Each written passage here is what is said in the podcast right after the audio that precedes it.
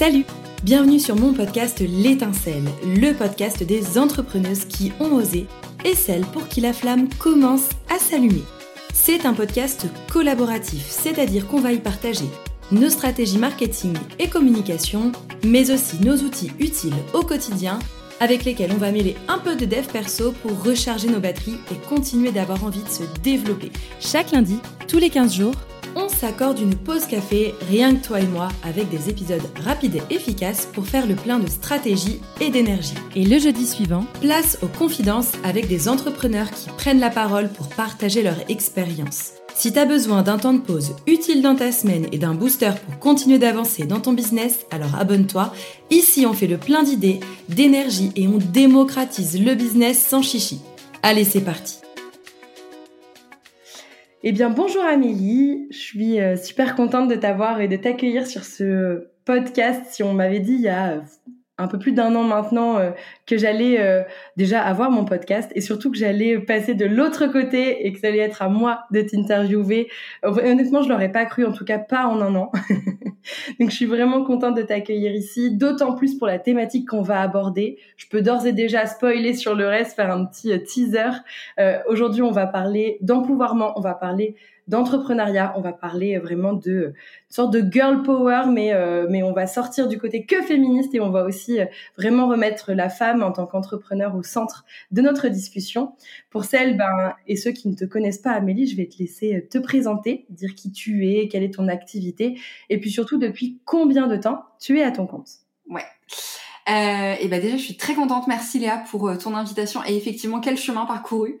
Euh, pour euh, donc celles qui ne et celles et ceux qui ne me connaissent pas, euh, donc euh, moi j'ai accompagné Léa en bilan de compétences il y a un an, d'où cette conversation aujourd'hui.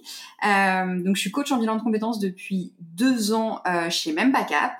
je suis entrepreneur depuis quatre ans avec euh, plusieurs euh, cordes à mon arc, euh, le coaching, la facilitation d'ateliers, la formation, avec comme deux sujets de prédilection la psychologie positive et le féminisme, l'égalité femmes-hommes au travail. Voilà.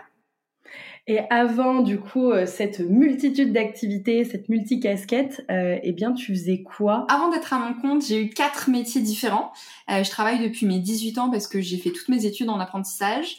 Euh, et du coup, j'ai fait de l'assistanat, j'ai fait de l'événementiel, de la communication, euh, du happiness management.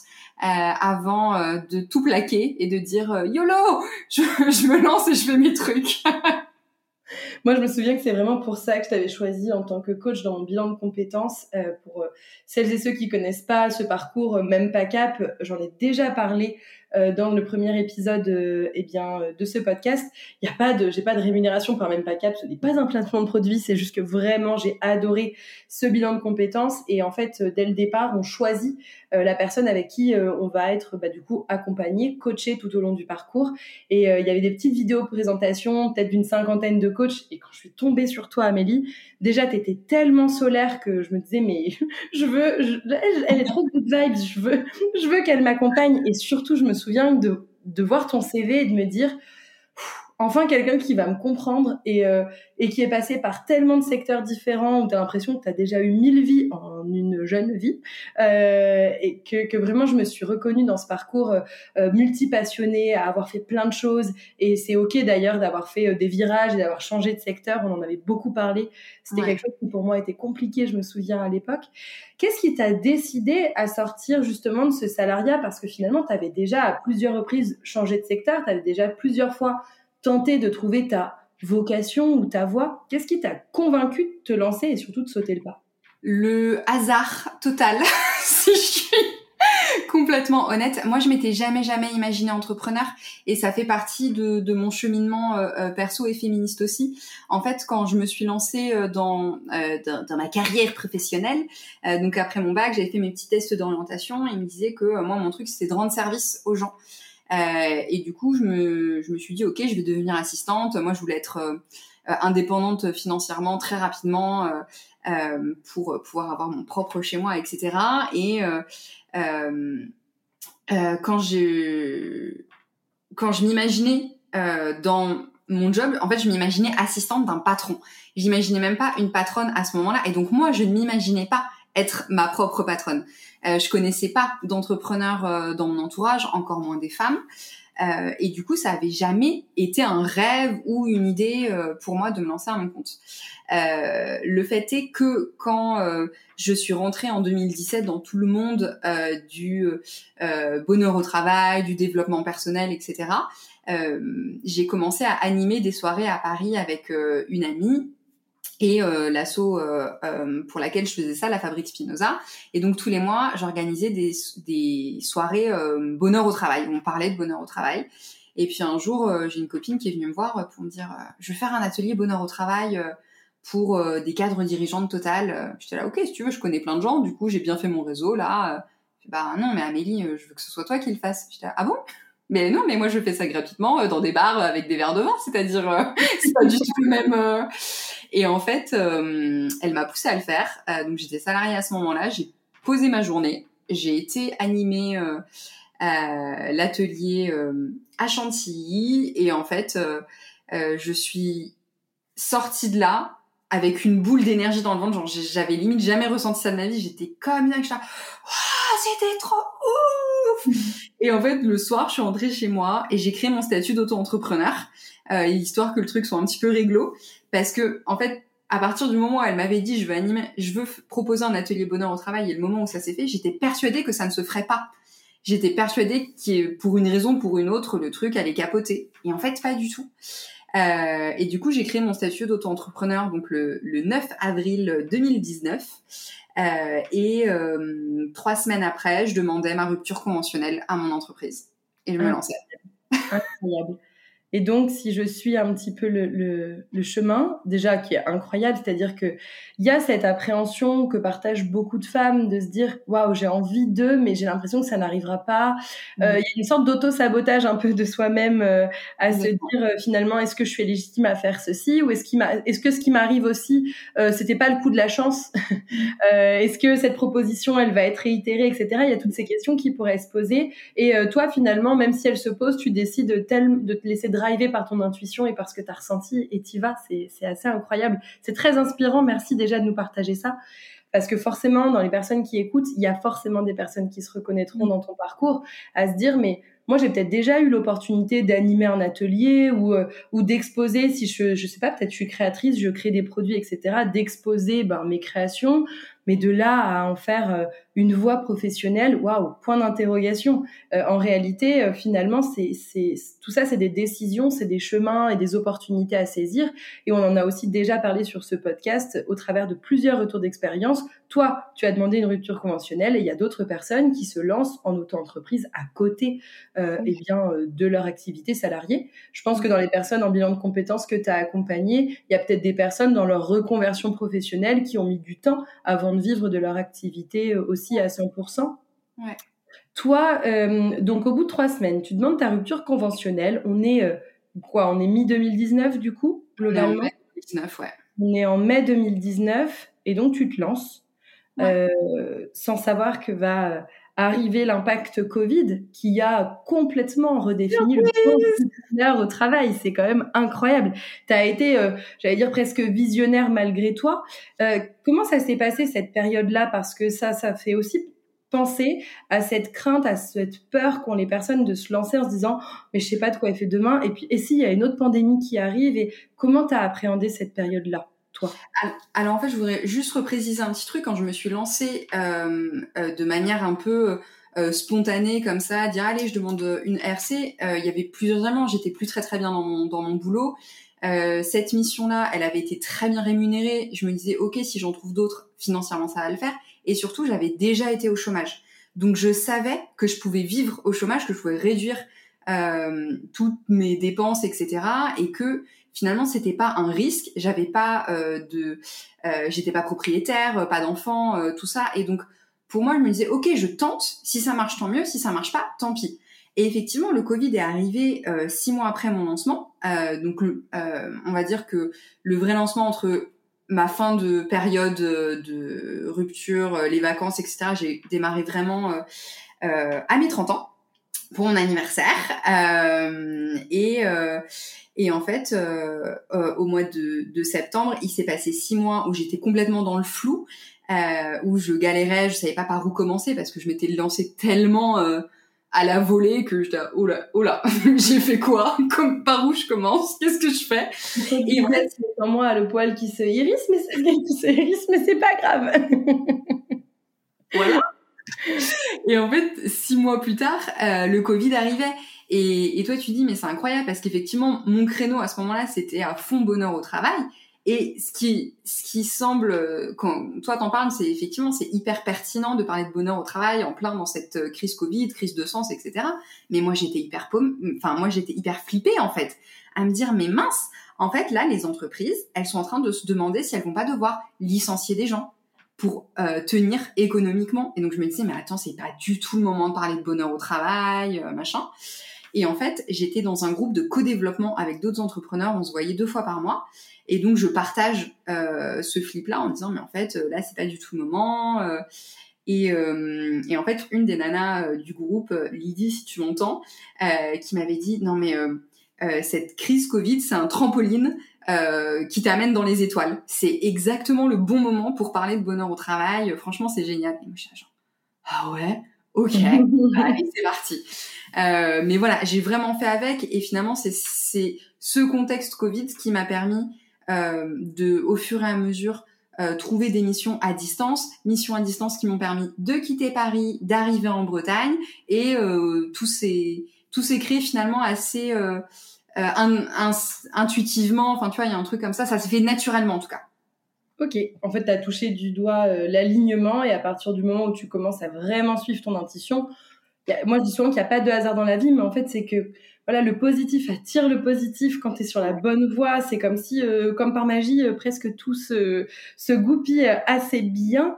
Avant qu'on s'intéresse justement précisément à l'empouvoirment des femmes au travers de l'entrepreneuriat parce qu'aujourd'hui c'est plutôt euh, le sujet vers lequel tu te diriges après des années du coup à avoir vraiment été autour du bonheur au travail etc tu gardes toujours cette positive attitude et, ce côté euh, bah, très euh, joie bonheur qui reste quand même, qui fait partie intégrante de ton, de ton business. Aujourd'hui, tu as la volonté davantage d'aller sur ce côté équilibre homme-femme, euh, pouvoir partager, euh, euh, etc.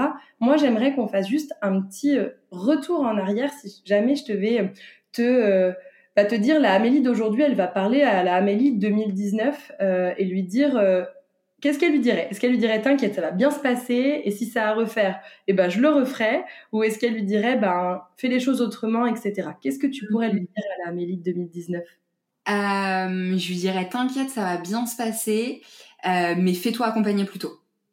Euh, parce que j'ai mis six mois avant euh, de trouver euh, des groupes de co-développement, avant de euh, démarrer une thérapie, de, de, faire plein de choses comme ça. Et en fait, euh, le mindset aujourd'hui il est tellement important dans l'entrepreneuriat. Pour moi, ça compte euh, limite autant que toute la partie très euh, technique, logistique, commerciale. Elle, elle, que ça, ça, compte autant que l'expertise en fait, ce qu'on va vendre.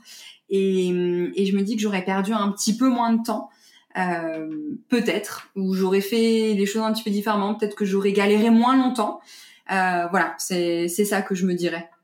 Ok, est-ce que j'ai droit de rebondir même si je partage pas exactement ce que je vais te dire, mais quand même, parmi les personnes qui pourraient nous écouter, elles pourraient se dire, mais tu me parles de thérapie, tu me parles d'accompagnement, alors que toi-même tu accompagnes les autres. Et ça, c'est quand même quelque chose où souvent on a cette impression que parce qu'on va être à son compte, faut être bon partout. Et en plus, d'autant plus quand c'est son job d'accompagner les autres. Mm. Euh, Qu'est-ce que tu as envie de répondre à ces personnes qui auraient pu se dire ça là en t'écoutant? Alors pas de façon malveillante, mais qui auraient pu juste mm-hmm. se dire, mais euh, attends, en fait, euh, est-ce que, est-ce que moi aussi, si je suis à mon compte c'est bien pour moi de me faire accompagner si je sais pas, je suis thérapeute, si euh, je suis coach, si je suis formatrice, si je me destine à accompagner les autres. Est-ce que moi aussi j'ai vraiment besoin de me faire accompagner?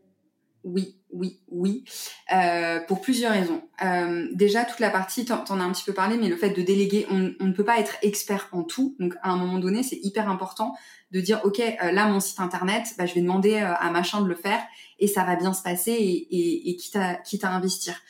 Euh, pour le sujet euh, euh, d'accompagnement, de thérapie, de, de, coaching, etc. Ça fait partie presque de l'éthique des personnes qui accompagnent d'être également accompagnées. Euh, parce qu'on a un travail sur nous à faire. Nous, on peut être challengé aussi avec les gens qu'on rencontre. Donc la supervision, elle est importante. Euh, et ça permet d'être finalement des meilleurs professionnels. Euh, c'est comme, enfin, finalement, c'est l'histoire du cordonnier mal chaussé. Si on va filer nos chaussures à un cordonnier qui a des trous dans ses godasses, ben, en fait, on n'a pas hyper confiance.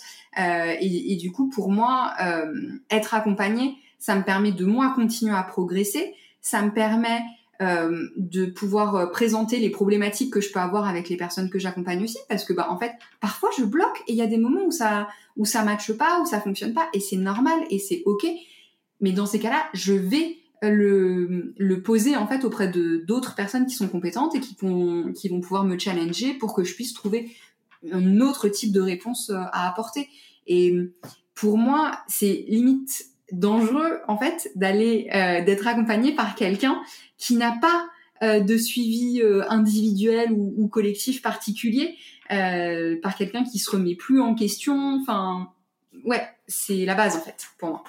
Et là, je, je, rebondis mais carrément et je suis mille fois d'accord avec toi. Et tu vois, moi, c'est quelque chose que j'avais pas du tout anticipé. Mmh. Moi, je me suis mis à mon compte en me disant, eh ben, je suis extrêmement multitâche. Pour ce que je sais pas faire, ben, je le délèguerai au moment où j'en aurai les moyens. Donc, au début, je vais faire avec les moyens du bord, puis ensuite, je délèguerai assez rapidement. L'idée, c'était pas de se dire, je suis bonne partout, c'est de se dire, je suis un peu moins bonne sur certains, euh, sur certains euh, mots, enfin, sur certaines compétences, euh, mais pour autant, j'ai pas tout de suite les budgets pour tout faire. Mmh. Et j'avais pas, en fait, dans quelque part presque mon budget dans mes charges, j'avais pas tout de suite anticipé la thérapie au bout de quelques semaines, mais quelques semaines d'entrepreneuriat, je me suis dit waouh, quel impact autant positif que déstabilisant, parce que je parlerai pas d'impact négatif sur mon psychologique. Simplement, euh, c'est un peu comme si très rapidement j'étais devenue ma pire patronne, comme si euh, les objectifs que je m'étais fixés devaient absolument être euh, être cochés euh, genre six mois en avance, euh, comme si je m'étais mis une pression de dingue, autant pour satisfaire mes clients que pour m'auto-satisfaire sur les objectifs que je m'étais fixés. Et là, très rapidement, je me suis dit non mais attends, mets ton ego de côté. Tu peux pas être bonne partout. Tu vas reprendre tout ce que tu as fait un petit peu à la va-vite ou avec tes compétences limitées, tu vas redéléguer. Et surtout, tu vas entamer pour le coup une thérapie. Moi, en ce qui me concerne, euh, je me fais accompagner sur une partie, euh, du coup, euh, moins de mon business model parce que ça, c'est des compétences que j'ai, mais sur la partie plutôt mindset. Et c'est hyper important. Moi, j'ai l'impression, et dans quelques semaines, on, accueillera une une invitée qui est vraiment spécialisée dans l'hypersensibilité. Donc ça, c'est encore quelque chose de très singulier. Mais j'ai, en tout cas pour moi, l'impression que l'entrepreneuriat, elle a révélé cette hypersensibilité.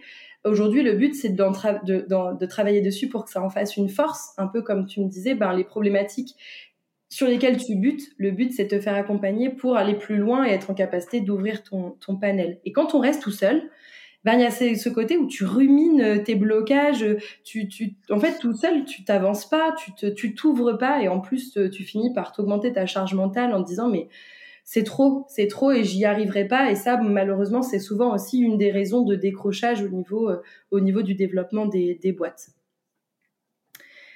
Ok, je couperai euh, ce petit moment de pause. Euh, hum, hum, hum, juste, je raccroche par rapport à ça. Ok. Et du coup, est-ce que pour toi, ça a été quelque chose de donc dîner dès le départ, l'idée en tout cas de, en tout cas pas tout, spécialement dès le départ. Au bout de six mois seulement, tu t'es dit, il faut que je me fasse accompagner, il faut que je délègue, etc. Mais euh, au-delà du fait de ne pas avoir délégué, qu'est-ce qui a été le plus difficile pour toi, finalement, quand tu es devenue entrepreneuse? Euh, Le plus difficile, ça a été la solitude et ça a été euh, de pas savoir dans quel ordre démarrer les choses. Euh, c'est comme si je m'étais euh, retrouvée d'un coup euh, dans le grand bain et j'étais au milieu de la piscine sans mes brassards et tout. J'étais genre, euh, comment on fait pour rejoindre le bord là? Je, je, suis un peu flippée les gars. donc, donc ça, ça m'a vraiment, ça m'a vraiment porté préjudice au début. Je passais d'une boîte de 100 personnes où j'étais office manager à solo dans mon salon. J'étais genre, c'est, c'est un peu, c'est un peu l'horreur. Et surtout, j'étais paumée de me dire, ok, là, euh, là, ça y est, je, suis à mon compte et je fais quoi de ma journée? Je commence par quoi? C'était hyper flippant. Ok. Et comment tu as fait justement pour compenser ben, ce manque peut-être de, de, de, de plan d'action, de chemin, de process à suivre? Est-ce que comment tu as fait pour compenser ça? En fait, j'ai été à un maximum d'événements euh, d'entrepreneurs à Paris, il y en avait plein. Euh, et il y a beaucoup d'événements justement sur l'entrepreneuriat féminin. Et donc c'est en allant à ces, à ces événements-là que j'ai pu me faire euh, euh mon truc euh, petit à petit. quoi. Et puis j'en ai aussi beaucoup profité pour me former. les deux premières années, je me suis formée au coaching, je me suis formée d'une autre manière à la psychologie positive. donc voilà, j'ai un petit peu avancé comme ça euh, avec les trucs marrants. Alors, euh, je vais me trouver un nom, euh, je, vais faire ma page Instagram, enfin voilà, des, petites choses comme ça, quoi. Ok. Et du coup, si tu as, un, je sais pas, peut-être un, rencontré un outil ou alors un tuyau, même mindset, soit un outil, soit, oui, en effet, un, un, conseil à donner aux personnes qui nous écoutent, qui soit sont déjà à leur compte, soit sont en réflexion à se dire, mais j'ai envie de sauter le pas, je sais pas. Qu'est-ce qui pour toi a été, je sais pas, presque, presque primordial dans ton chemin euh, vers la réussite, vers ou en tout cas là où tu en es aujourd'hui? Euh, Moi, un exercice que j'ai adoré, adoré, adoré à un des événements, c'était de Social Builder. Euh, pareil, c'était un événement pour l'entrepreneuriat féminin et en fait, c'était un exercice avec trois colonnes, toutes simples. Fallait lister toutes ses peurs et des peurs, on en a plein quand on se lance dans l'entrepreneuriat. lister ses peurs, lister euh, qu'est-ce qui pourrait arriver euh, de pire finalement, euh, comment comment anticiper pour éviter que cette chose-là arrive. Et la dernière colonne, c'était si jamais ça arrive, comment on répare. Et en fait, le fait de lister toutes les choses qui me faisaient flipper, de trouver des moyens d'éviter que ces choses arrivent et d'avoir finalement déjà un petit peu la solution pour OK, bon bah dans le pire des cas ça ça arrive mais j'ai déjà une solution en backup si euh, ma peur se réalise waouh! C'était hyper euh, libérateur et ça permet vraiment d'avancer quoi. C'est un très très bon exercice. Euh, si t'es ok je mm d'en faire une petite matrice PDF qui sera téléchargeable directement dans dans les notes euh, du podcast parce que c'est toujours intéressant d'aller euh, d'avoir l'outil, d'avoir la trame. Bon là c'est pas très complexe, hein, c'est trois colonnes, mais je fais un truc un peu joli, euh, pour permettre aux personnes de, de, récupérer cet exercice si elles ont envie, eh bien de, de s'y confronter. D'abord parce qu'on a l'impression de se confronter à ses peurs et à ses peurs, pardon, et, si, et finalement ça a un côté très libérateur de savoir les affronter, de savoir trouver des solutions. Euh, c'est un super exercice. Et donc, toi, ça, ça a vraiment eu un impact euh, justement pour te, te, débloquer et te permettre d'avancer? Ouais, en fait, euh, nommer ses peurs, ça, permet, ça permet de les poser et ça permet de réduire leur impact. Plutôt que de dire non mais ça sert à rien d'avoir peur. C'est comme quand on dit aux gamins ça sert à rien d'avoir peur. Bah non, t'as peur chaton quand il fait nuit. Bah attends viens on regarde sous ton lit, tu vois y a rien. Bon bah du coup tu peux te rendormir maintenant.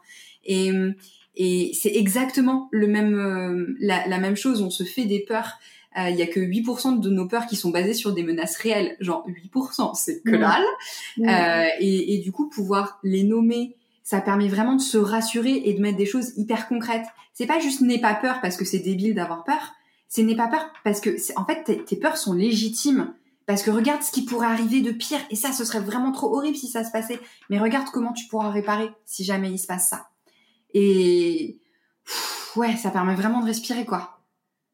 Merci pour, euh, pour ce super outil. Euh, j'ai hâte de le mettre en forme et de le glisser dans les notes du podcast. C'est le moment de passer à la question que tout le monde attend, euh, une question que j'aurais pu poser à ChatGPT, que j'aurais pu poser à ma Google Home en lui demandant mais, mais en quoi l'entrepreneuriat peut redonner du pouvoir aux femmes simplement? J'en ai ras-le-bol, moi, de poser des questions à ma Google Home. Euh, je le dis souvent dans cet épisode de podcast. Elle est super chouette parce qu'elle m'aide à ouvrir mes volets de façon automatique chaque matin. Pour autant, ça reste un robot. Elle a rien vécu, elle a pas de retour d'expérience à nous partager, etc. L'objectif même de ce podcast collaboratif qu'est l'étincelle, c'est de partager. Et j'avais vraiment envie de te faire intervenir sur cet épisode parce que je sais à quel point c'est un sujet sur lequel tu es euh, bah, engagé, impliqué, euh, pour lequel tu portes beaucoup d'attention et qui est finalement un sujet euh, d'actualité voire presque controversé autour, voilà, quand on commence à parler de féminisme et où est-ce que tu places le curseur, etc.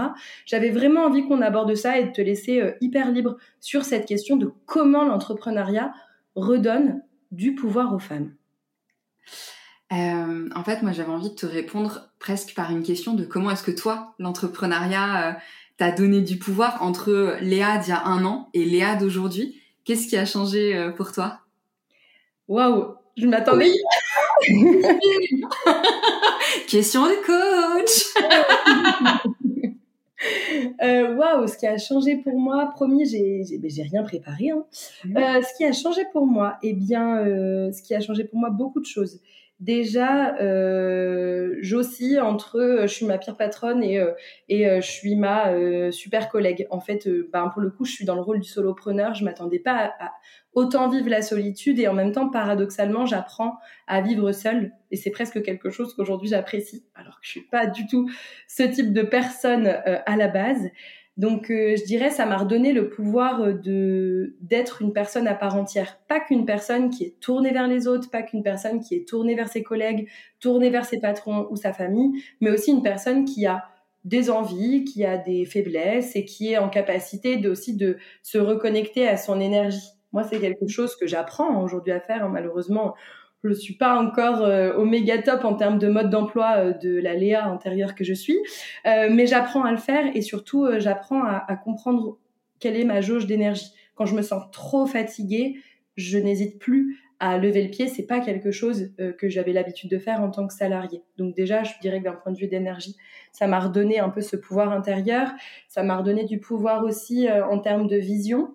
Euh, je pense que j'étais quelqu'un qui voulait rentrer dans les codes euh, parce qu'on m'a éduqué comme ça et que je regrette pas mon éducation. Elle a fait la personne que je suis aujourd'hui, mais il y avait une part de moi un peu rebelle, un peu euh, qui rentrait pas dans les cases et je m'autorisais pas à vivre ça.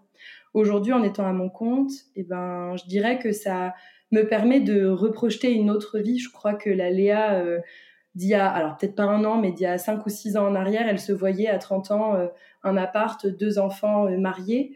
Aujourd'hui, euh, je, suis en relation avec quelqu'un avec qui ça se passe très bien, mais euh, mollo mollo quoi. Euh, mon ambition, elle est ailleurs. si j'ai pas d'enfant tout de suite et si je suis pas mariée, je sais pas moi, avant 35 ans, c'est ok parce que en fait, j'ai envie d'autre chose. Et c'est mm. aussi ça que m'a donné l'entrepreneuriat. Yes. Donc connaissance de soi. Ouais. ambition. Mm. pour moi, l'entrepreneuriat, il, permet vraiment de se connecter à ses ambitions, même si parfois on voit un petit peu on, peut avoir tendance à, y aller petit à petit à petit parce que ben on s'est tellement bridé pendant pendant tellement longtemps mais rien que d'avoir ces rêves de waouh je suis en train de monter ma boîte et je suis en train de créer toute une identité euh, c'est c'est complètement dingue quoi.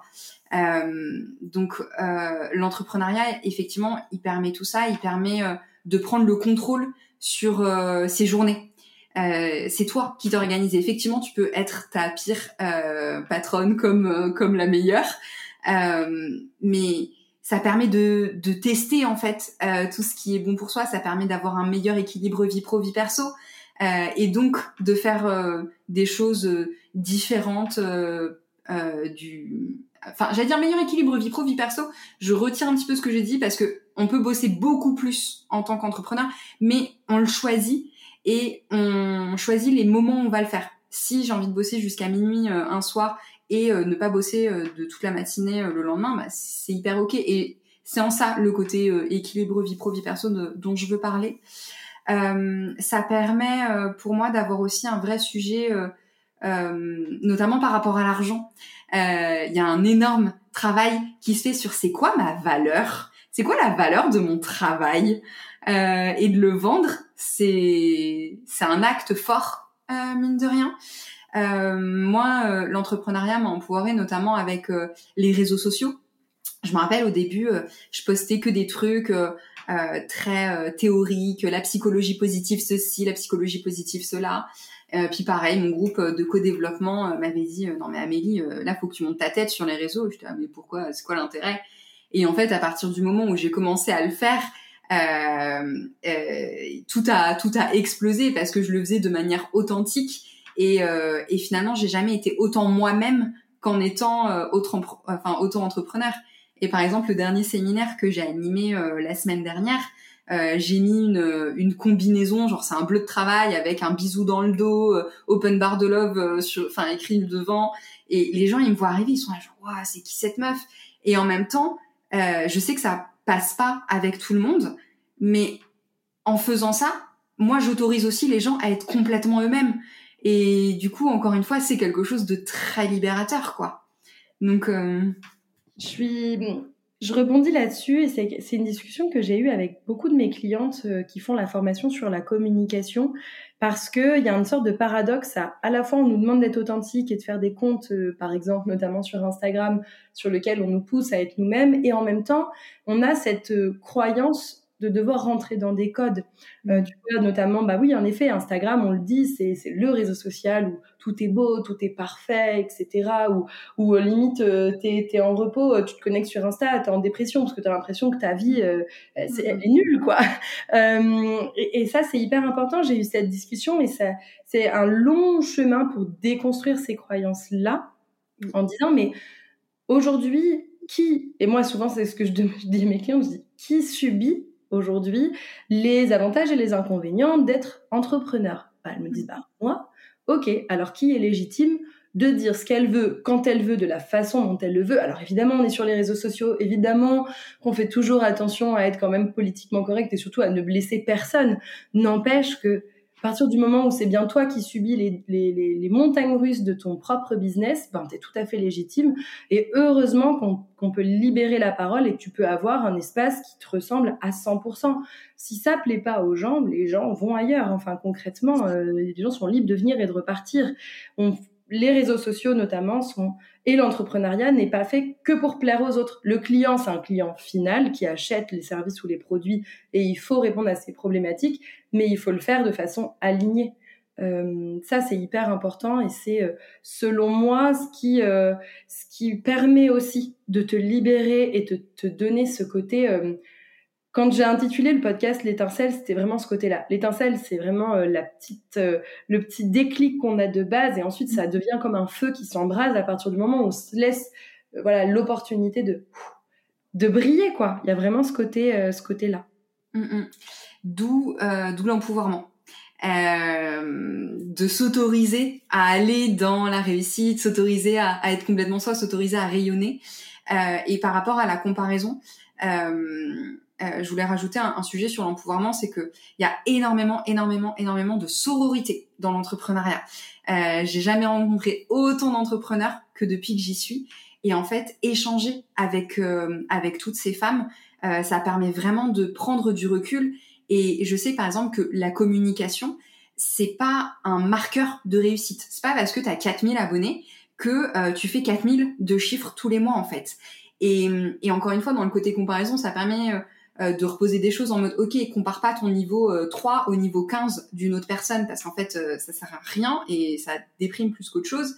Et de discuter avec quelqu'un qui a 4000 followers mais où finalement on se rend compte que bah elle rentre pas suffisamment de, de chiffres il y a un côté ok bah peut-être que moi je communique pas autant mais je fais les choses d'une autre manière. Et ça montre aussi que finalement la, la meilleure façon de faire c'est la sienne. Et c'est l'adaptabilité et encore une fois, bah ça, c'est des marques de, euh, je, pour moi, l'empouvoirment, c'est j'ai le pouvoir d'agir. Et donc un truc fonctionne pas, ok, comment est-ce que je le transforme pour que ça fonctionne la prochaine fois? Et, et l'entrepreneuriat, c'est plein, plein, plein, plein, plein d'échecs avant d'arriver à des petites choses qui vont commencer à fonctionner, puis des grandes choses qui vont qui vont fonctionner. Et, et rien que ça, ça nourrit la résilience, qui va nourrir euh, tout le reste en fait. Est-ce que tu as des idées, euh, peut-être des noms de sororités Alors forcément, peut-être plus toi, tu es étais sur Paris avant, maintenant en Bretagne. Est-ce que tu as des noms euh, de, justement de sororités? Parce que il y a quand même aussi cette idée de il faut développer son réseau et, euh, j'y reviendrai dans un épisode de podcast. Et en même temps j'ai pas envie de me retrouver dans le petit déj avec moi ce que j'appelle les costards cravates. Tu vois ce côté très bonjour je me sens déjà pas très légitime d'être là. Et en plus votre façon de vous être habillé et de me regarder me fait encore moins sentir à ma place et c'est très désagréable et souvent je le fais une fois deux fois ça me gonfle et je finis par plus y aller et souvent j'explique alors moi j'avoue que je l'appelais pas des sororités mais en fait c'est vraiment le terme exact t'as raison euh, je disais souvent, mais si, mais il faut aller dans des cercles de femmes spéciales entrepreneurs. Mais en vrai, c'est vraiment ça, cette idée de sororité. Tu as en tête quelques noms euh, qu'on pourrait citer dans, dans, ce podcast? Alors, euh, il y a Bouge ta boîte qui est très connue. Il y a Force Femmes pour les femmes de plus de 45 ans. En Bretagne, il y a Elle en Bretagne. en vrai, il y en a plein je suis en train d'en perdre en cours de route. Euh, il y a Empower euh, qui accompagne des femmes, euh, des femmes entrepreneurs. Il y a le collectif Sista pour les femmes qui font des levées de fonds. Donc ça c'est un peu plus c'est un peu plus haut level. mais quand même, c'est important d'en parler parce qu'elles font beaucoup de sensibilisation justement parce qu'il y a énormément d'inégalités dans les levées de fonds entre les boîtes créées par des mecs et les boîtes créées par des nanas. Un grand merci Amélie pour ben, franchement toutes ces bonnes vibes, ces bons conseils. Je suis sûre que pour les personnes qui sont déjà à leur compte, qui écoutent euh, ce podcast, elles ont juste envie de dire oui, oui, oui, je suis d'accord avec ce que vous avez raconté pendant une demi-heure. Et pour celles qui ne sont pas encore à leur compte, je suis presque sûre qu'on leur a donné la force au moins de faire un pas de plus vers la voie entrepreneuriale. C'est parfois un chemin qui est long, faut accepter aussi le fait que ça puisse prendre du temps et puis faut pas hésiter à se rapprocher ben euh, en l'occurrence soit de toi, soit de moi en fonction des euh, des euh, on va dire des difficultés ou des problématiques rencontrées et tout tout simplement aussi aller dans ce type de sororité pour parler de ses envies et de parler de ses projets entrepreneuriaux. Amélie, merci, merci pour euh, ben, ces, précieux conseils. Euh, où est-ce qu'on te retrouve, Amélie, euh, du coup, pour les personnes qui ont aimé, je sais pas, ta joie de vivre, qui ont envie d'aller suivre ton actualité autour de l'empouvoirment féminin? Et eh ben déjà merci à toi de m'avoir accueilli ici. Je trouve ça génial de suivre toute ton avancée, ton évolution depuis le bilan de compétences. donc merci beaucoup et on peut me suivre sur Instagram sur Comiso Power Power, je l'ai dit bizarrement. on peut me suivre sur Instagram sur Comiso Power et euh, sur euh, internet euh, www.comiso.fr. Parfait. De toute façon, je mettrai tous les liens de ton Insta et de ton site internet directement dans les notes du podcast. C'est déjà la fin de cet épisode Confidence. J'espère que cette interview t'a plu et que tu en retires un max de conseils. Si c'est pas déjà fait, n'oublie pas de t'abonner à mon podcast pour ne louper aucun épisode. Et surtout, si t'as aimé cet épisode, laisse-moi un petit commentaire et 5 étoiles parce que ça boostera le podcast auprès d'autres entrepreneuses. Nous, on se retrouve dès maintenant sur Instagram ou dans 15 jours pour un épisode Petit Café. D'ici là, je te souhaite une très très bonne semaine et je te dis à très vite.